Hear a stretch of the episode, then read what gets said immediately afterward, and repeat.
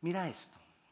Dios seguirá siendo Dios a pesar de que no lo veamos. Dios seguirá siendo Dios a pesar de que muchas personas no crean en Él y te digan que no existe. Dios seguirá siendo Dios a pesar de que haya sufrimiento en la tierra y mucha gente te diga, como hay sufrimiento, entonces no hay Dios. Dios seguirá siendo Dios a pesar de los problemas que hay alrededor de tu vida. Dios seguirá siendo Dios a pesar de cualquier cosa que venga a tu mente, cualquier duda, cualquier incredulidad. Dios seguirá siendo Dios. ¿Sabes por qué? Porque en realidad no está en juego para nada que Dios sea Dios. Dios es Dios. Para nada está en juego en que, en que Él sea el Señor de la tierra. Él es el Señor de la tierra. Las naciones pueden sacar a Dios de su nación. Los pueblos pueden sacar a Dios de su pueblo. Las escuelas aquí en Estados Unidos han sacado a Dios de las escuelas. Pero Dios seguirá siendo Dios. El hecho de que saquemos a Dios de nuestras regiones, de nuestras casas quizás, o de muchos lugares, no está en juego que Dios sea de Dios. Dios seguirá siendo Dios y Jesús seguirá siendo el Señor. Creamos o no creamos, sigámosle o no le sigamos, Dios cumplirá con todo lo que ha planeado. Dios lo cumplirá. Le insisto, no está en juego el que Él sea Dios, no está en juego en que se cumplan sus propósitos. Lo que está en juego es que las bendiciones de Dios nos alcancen a nosotros. Eso es lo que está en juego. Lo que está en juego es que las bendiciones de Dios se manifiesten a nosotros, que nosotros podamos disfrutar de todas las promesas que Él tiene. Lo que está en juego es que nosotros podamos disfrutar de todo lo que Jesús compró para nosotros. Lo que está en juego es que nosotros podamos, o los hombres puedan tener y disfrutar de salvación y vida eterna. Eso es lo que está en juego. A pesar de que yo no le haya visto, a pesar de que muchos en Él no crean, a pesar de que haya sufrimiento en la tierra, a pesar de que haya sufrimiento alrededor nuestro en nuestra propia vida. La pregunta es, ¿cómo es la respuesta de mi corazón a Dios? A pesar de. A pesar de todo eso, ¿cuál es la respuesta mía? Porque dependiendo de la respuesta de mi corazón a ese Dios todopoderoso, dependiendo de esa respuesta, entonces alcanzaremos las bendiciones de Dios.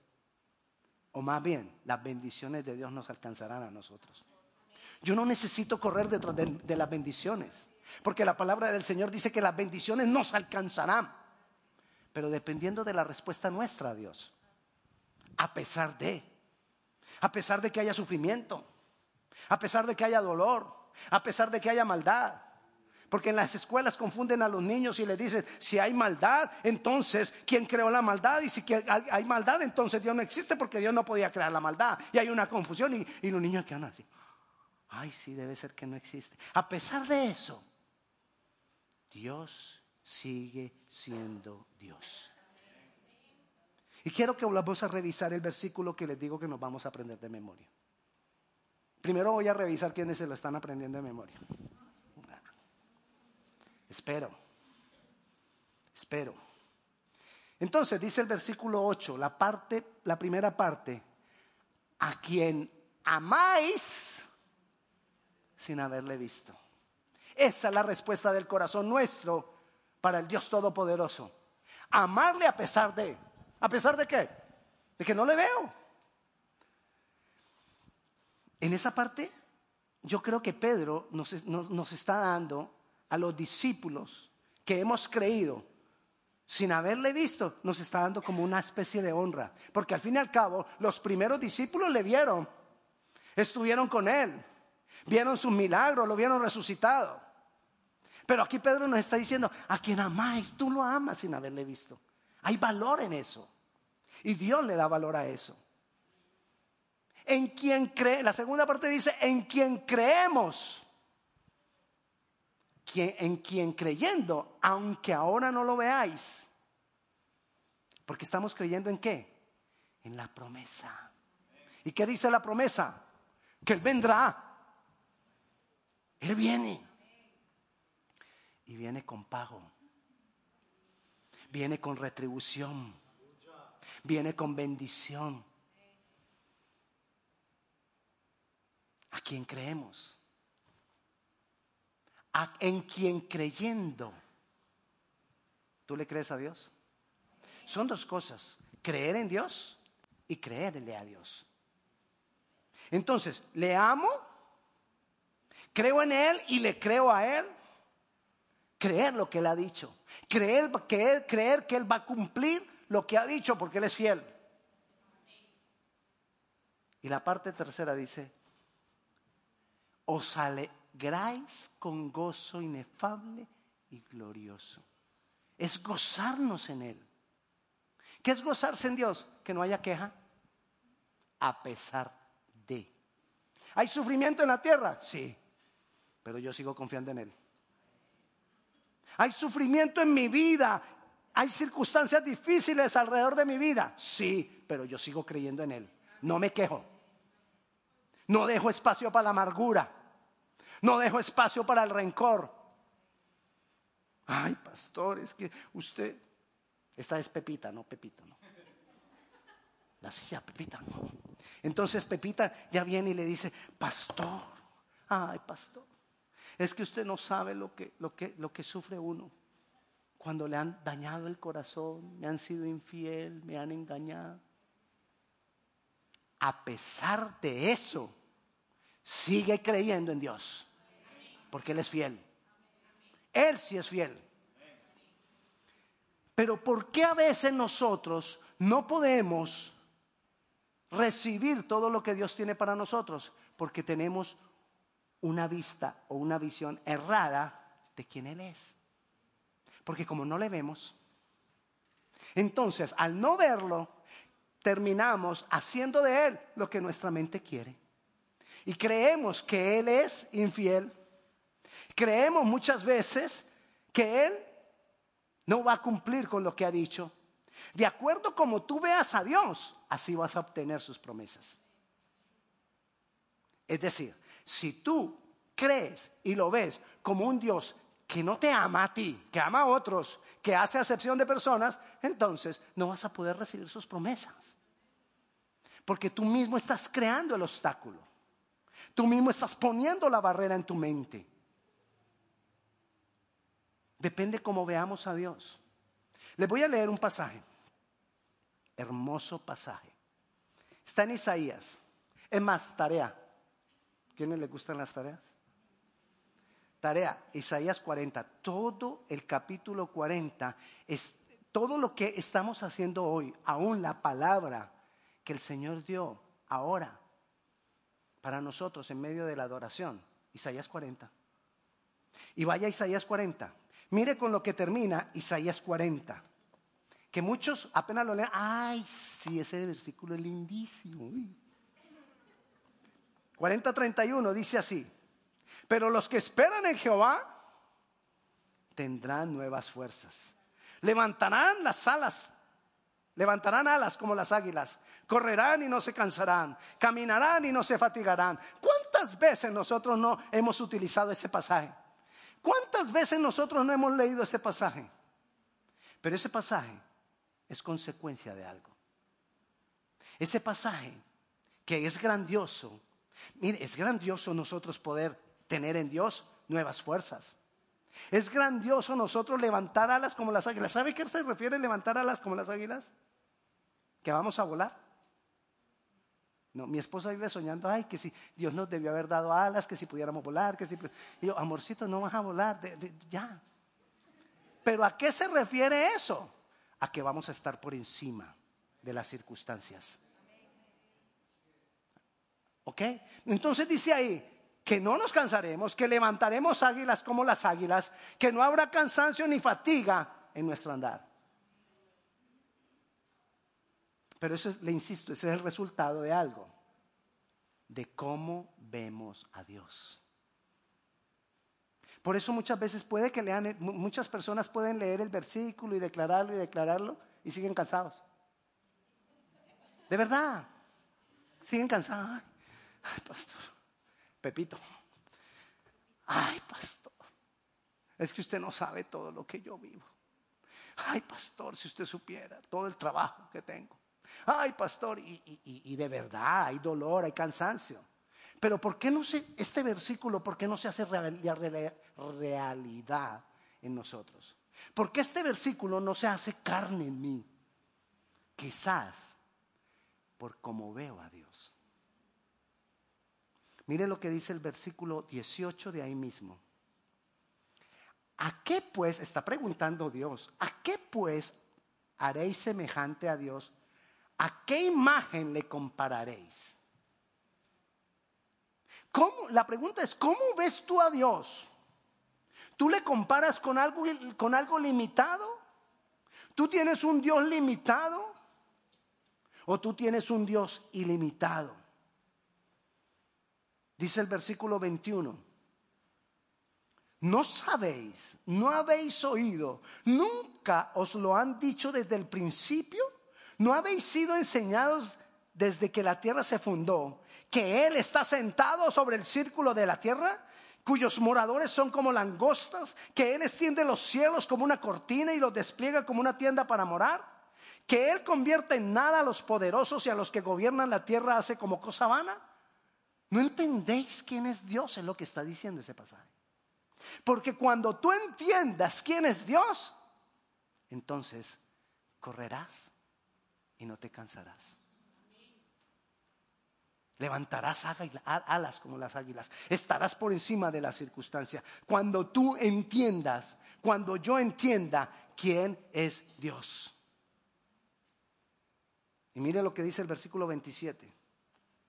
¿Por qué decís, oh Jacob, y hablas tú, Israel, mi camino está escondido de Jehová y de mi Dios, y de mi Dios pasó mi juicio? Es decir, lo que está diciendo es, ¿por qué piensas que Dios no se acuerda de ti? ¿Sabes por qué algunas personas piensan que Dios se olvidó de ellos? Porque no tienen una visión correcta de quién es Dios. Porque no hay una revelación de quién es Dios. Pero cuando yo tengo la revelación de quién es Dios, cuando yo alzo la mirada verdaderamente a Él y la quito de las circunstancias, entonces ahí es cuando las promesas de Dios se cumplen en mi vida. Me devuelvo al versículo 24. Dice así, como si nunca hubieran sido plantados, como si nunca hubieran sido sembrados, como si nunca su tronco hubiera tenido raíz en la tierra. No, perdón, el 26. No es el 24, es el 26.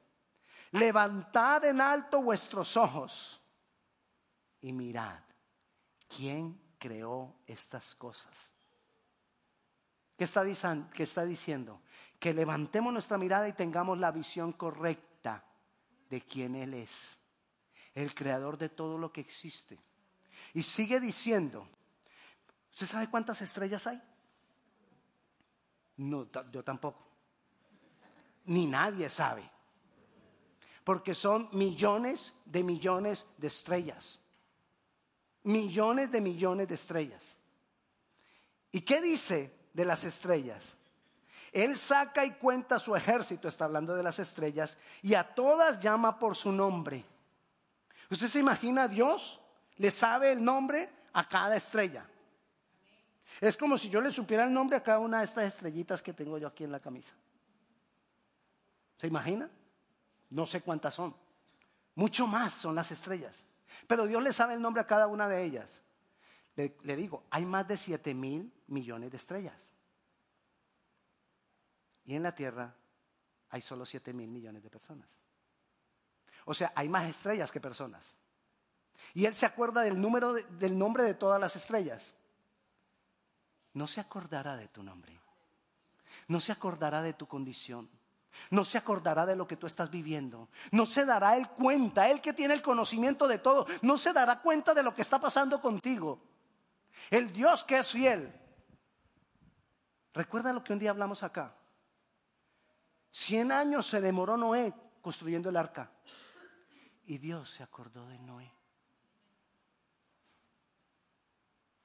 Cuando dice se acordó, no fue que Dios iba por ahí caminando y, ay, ay, Noé, me olvidé de Noé Siena. No.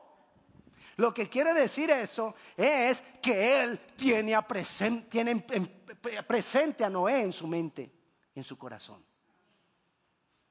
Él se acordó de las mujeres que eran estériles y les bendijo. Él se acordó de Moisés cuando estuvo 40 años en el desierto y lo llamó. Él se acordó de cada cosa, él se acordó de los discípulos y les bendijo con lo que había prometido el Espíritu Santo. Es decir, Él los tuvo presente y Él te tiene presente a ti. Y Él me tiene presente a mí. Él tiene presente lo que tú y yo estamos viviendo. Él lo sabe, Él lo conoce. El problema no es Él. El problema es la visión que yo tengo de Él. Y entonces dice ahí, Él saca y cuenta su ejército, a todas llama por sus nombres, ninguna faltará. Tal es la grandeza de su fuerza y el poder de su dominio. Ahí sí entonces dice, entonces, ¿por qué? Versículo 27, dices y hablas tú Israel, mi camino está escondido de Dios, si tú eres más importante que las estrellas. ¿No has sabido, no has oído que el Dios eterno es Jehová, el cual creó los confines de la tierra? Él no desfallece. Él no se cansa. Su entendimiento no hay quien lo alcance. Él por su entendimiento sabe lo que tú estás viviendo. Él sabe tu condición. Él sabe lo que las personas están haciendo en contra de ti. Él sabe el dolor y las lágrimas que tú has derramado. Pero ¿qué nos está diciendo Él? Levanta tus ojos. Levanta tus ojos. Ten la percepción. Ese levanta tus ojos es sencillamente ten la visión correcta. Ten la percepción correcta, correcta de quién es Dios. Porque cuando yo tengo la percepción correcta de quién es Dios, entonces habrá la respuesta correcta en nosotros. Cuando yo tengo la percepción correcta de quién es Dios, hay algo que lo demuestra. Que a pesar de que no le veo, le amo. Que a pesar de que no le veo, le creo. Y que a pesar de que no le veo, me gozo en él. Por eso Pedro se los dijo a ellos. Esas tres cosas, amarle a pesar de creerle a pesar de y gozarnos a pesar de, muestra mi fe. Muestra la visión que yo tengo de Dios. Muestra si hay verdaderamente salvación o no hay salvación en mí. Porque si nosotros volvemos allá a Pedro, en el capítulo 1, en el versículo 9, no en el 8, el, el versículo 8 es el que nos vamos a memorizar, pero el capítulo 9 perdón, el versículo 9 dice así. Obteniendo el fin de vuestra fe, que es la salvación de vuestras almas. Entonces se los leo los dos, el 8 y el 9. A quien amáis sin haberle visto, en quien creyendo, aunque ahora no lo veáis, os alegráis con gozo inefable y glorioso, obteniendo el fin de vuestra fe, que es la salvación de vuestras almas. Cuando hay salvación, cuando verdaderamente yo me he entregado a Jesús, como consecuencia se manifestará en mi vida que le a pesar de, que le creo a pesar de, y que me gozo a pesar de. Porque en la medida que yo camino con Él, la amargura no tiene, no tiene cabida. La amargura se tiene que ir. el rencor se tiene que ir. El dolor es sano soy libre. Si es que es verdad. Las iglesias están llenas de cristianos. Cristianos. La pregunta es, ¿cuántos son verdaderos cristianos? ¿Cuántos somos verdaderos cristianos? Muchos hemos cambiado de religión. Es decir, el domingo iba a una iglesia, cambié de religión, el domingo voy a otra iglesia. Pero mi vida no cambia. ¿Hay salvación? Quizás no. Porque cuando yo me he entregado al Señor Jesucristo, yo no, yo no cambié de religión. Mi vida fue transformada totalmente. Todo mi ser tiene que cambiar. Mi manera de pensar tiene que cambiar. Mi manera de reaccionar tiene que cambiar. Mi manera de hablar tiene que cambiar. Mi manera de ver la vida tiene que cambiar. Mi manera de tomar decisiones tiene que cambiar. Todas las cosas son hechas, todas las cosas viejas son hechas nuevas. Todo tiene que cambiar. Mi forma de vestir cambia. Mi forma de mirar la vida cambia. Todo debe cambiar cuando yo tengo la visión correcta de quién Él es. ¿Cuál es el propósito de la iglesia? El propósito de la iglesia es que nosotros nos reunamos para adorarle a Él. A pesar de.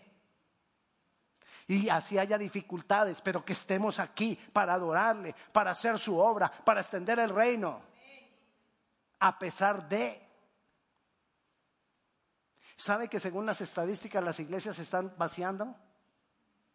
La, gente ya no está yendo a las iglesias. Pero el propósito de Dios para este tiempo sigue siendo la iglesia. A pesar de. Y nosotros necesitamos seguir creyendo que este tiempo es el tiempo de la iglesia. Y necesitamos hacer lo que tengamos que hacer. Porque hay que ir a la iglesia. No porque cambiaste de religión sino porque la iglesia es el propósito de Dios para este tiempo. A pesar de. Gloria a Dios porque usted está aquí. Y siempre que regañamos, regañamos a los que sí están. Porque los que no están, no están oyendo ahora. Porque hay una iglesia que se ha levantado que no es iglesia. La iglesia del aire. La iglesia online. La iglesia que no es iglesia. Gente que tiene como pastores el televisor. ¿De verdad? ¿Usted cree que ese pastor conoce esa oveja? ¿Usted cree que ese pastor se relaciona por esa, de esa oveja? No. No hay relación pastoral, no hay relación eclesiástica, no hay relación de las personas. Eso no es iglesia. Ok, si usted quiere escuchar y edificarse más, escuche las predicaciones, está bien. Pero ese no es su pastor, porque no te puede pastorear. Esa es una iglesia del aire. Esa es una iglesia sin cimientos. Eso no es la iglesia. No es la iglesia de Jesucristo. La iglesia de Jesucristo es por relación porque nuestra, nuestra creencia con Jesús es por relación. Nuestra vivencia con Jesús es por relación. Y nosotros necesitamos venir a la iglesia para relacionarnos como hermanos en Cristo, para apoyarnos, para ayudarnos, para enseñarnos, para aprender unos de otros. Yo aprendo de usted, usted aprende de mí. Usted puede aprender de mí lo que debe hacer y también lo que no debe hacer. Yo aprenderé de usted también lo que debemos hacer y lo que no debemos hacer. Cuando llegamos así bravos y todo eso, yo aprendo y digo, eso no lo voy a hacer. Igual cuando usted viene y me ve quizás carilargo, bravo, que no lo saludé, usted dirá, ay, yo eso cuando yo sea pastor no lo voy a hacer. Pero necesitamos tener la, la visión correcta de quién es Dios, de quién es la iglesia. Amarle a pesar de es amar lo que Él ama y odiar lo que Él odia. Él ama a la iglesia y odia el pecado. Yo tengo que amar la iglesia y odiar el pecado. Ahora, ¿cómo amamos la iglesia?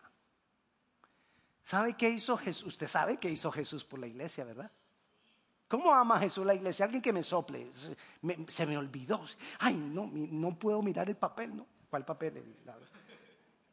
No puedo mirar. Sópleme.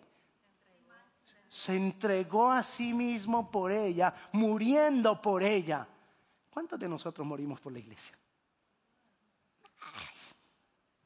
Si a veces no venimos porque llegó el primo Juancho, que Juancho llega preciso en el momento que vamos a la iglesia y nos dañó la ida a la iglesia. No, pas, Pepito. No, pastor. Pepito, ese Pepito ya así todo cansado. Hermano, ¿qué ha pasado? No, no he vuelto a la iglesia. Es que el, domingo anterior llegó el, primo Juancho. El domingo que siguió llegó el... Usted sabe quién llega antes de que nosotros nos vamos a venir para la iglesia. Pero lo que yo le, he dicho, ¿quién mandó al primo Juancho? Preciso a las once y media de la mañana a tu casa. ¿Tú de verdad crees que lo mandó Dios? No, no fue Dios quien lo mandó. Primo Juancho no sabe quién lo está usando, pero no fue Dios quien lo mandó. Y a los ocho días ya no te manda al primo Juancho, te manda la prima. Yo qué sé los nombres de tu familia. Pero manda uno, manda otro. Pero si usted, cuando llegó el primo Juancho, usted le dice, ay, primo Juancho, siquiera viniste, nos vamos para la iglesia. Te garantizo que primo Juancho no vuelve un domingo. No vuelve. Y el diablo sabe que si te envía uno, ese se va para la iglesia. Entonces, ¿qué va a hacer? No te envía más primos Juanchos. Ay, pastor, ay, es que preciso el domingo, no sé qué pasa, me da un dolor. Ay, la asiática. cuando a mí me decían la asiática, yo creí que era una chinita que, que llega. No, y, es, y era el dolor pues que le da. ay, pastor, no puedo ir a la iglesia. Te garantizo, al siguiente domingo te vuelve el mismo dolor. Porque el diablo sabe por dónde se nos mete. Pero si tú dices, así me voy para la iglesia. Así yo voy, como sea, así yo voy. Porque yo sé que el Dios a quien yo sirvo, el propósito de Él es la iglesia. Quita el pie del día de reposo, dijo el Señor. ¿Sabe qué es eso? En la antigüedad, sí, tenemos tiempo. En la antigüedad, cuando un rey se enfrentaba a otro rey y el rey dominaba al otro rey, lo agarraba del, le, le agarraba un brazo y el pie se lo ponía en el cuello. Y ahí levantaba la bandera y decía, tengo dominio sobre él. ¿Qué nos está diciendo Dios? Quita tu pie del día de reposo. No tengas dominio de ese día. Sepáralo para el Señor. Porque el tiempo de Dios es tiempo de Dios. El dinero de Dios es dinero de Dios. ¿Me entiende? Es tener la visión correcta de, Dios nos lleva a amarle. Y amar lo que Él ama. A odiar lo que Él odia. Él odia el pecado, entonces tengo que decirle que no al pecado. A creerle lo que Él ha dicho. Y Él dijo que las puertas del Hades no prevalecen contra la iglesia. Usted puede revisar mi papel. Y aquí no estaba nada escrito de la iglesia. Pero Dios nos está hablando como iglesia. Porque ese es el propósito de Dios para este tiempo. La iglesia, la congregación, la congregación de los santos. Dios se manifiesta en la congregación de los santos. Dios se manifiesta cuando nosotros le adoramos. Dios se manifiesta cuando nosotros reunidos, juntos, hacemos su obra. Dios se manifiesta cuando nosotros vayamos y hagamos discípulos. Por eso la clase que viene, haciendo discípulos. Porque Dios quiere que tú y yo hagamos discípulos. Porque Él es fiel. ¿Y sabes por qué Él es fiel? ¿O no? Al decir que Él es fiel, hay otras personas que están esperando que la fidelidad de Dios se manifieste sobre ellos. Entiéndelo. Hay otras personas que están esperando que sus vidas sean transformadas y sean cambiadas y que llegue Jesús a sus vidas.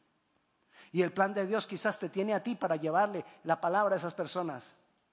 Y tú pensando en que, ah, ah pero es que esa clase, lunes, siete y media.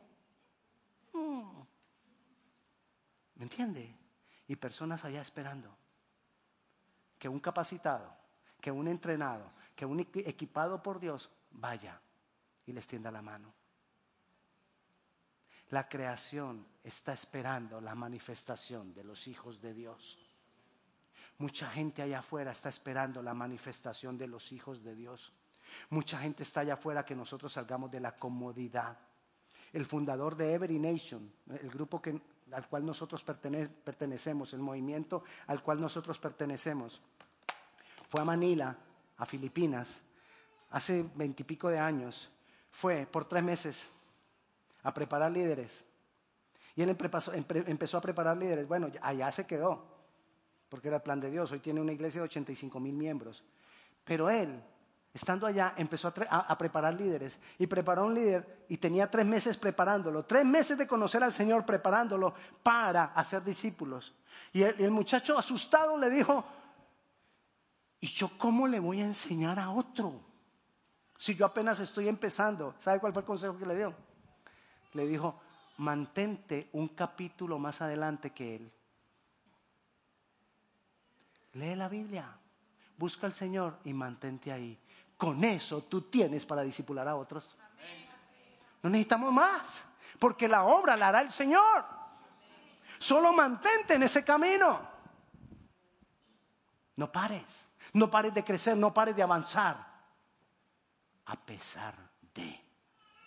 El mundo está diciendo que Dios no existe. El mundo está diciendo que la maldad es mucha, quiere decir que no hay Dios. El mundo está diciendo que hay mucho sufrimiento, pero nosotros, a pesar de, le amamos, le creemos y nos gozamos en Él. Y entonces, teniendo, levantando nuestros ojos hacia Él, caminarás y no te cansarás. Levantaremos águilas como las águilas. Y los jóvenes solaquean. Y los jóvenes se cansan. Porque no es por juventud. Es por el que confía en Dios. No es por la fuerza del caballo, dice la palabra. Sino por el que teme a Dios. Por el que confía en Dios.